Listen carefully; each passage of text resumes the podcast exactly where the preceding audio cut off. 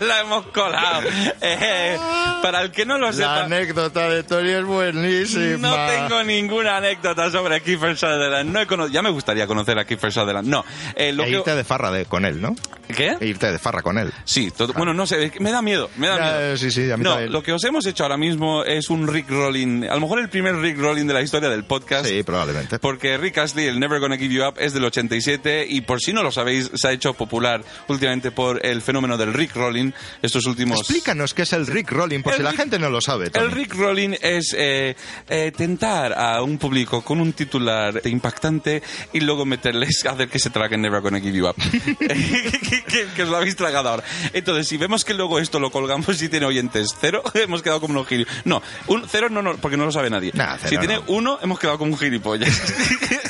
Con Pues, ese uno. pues vete preparando, amigo, vete preparando porque esto tiene toda la pinta de convertirse en una bromita.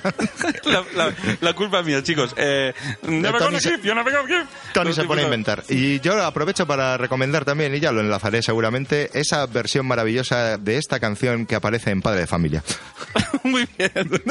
bueno, hasta luego. Never gonna give, Hala, never gonna give. Disfrutar del Rick Rolling. Never gonna give.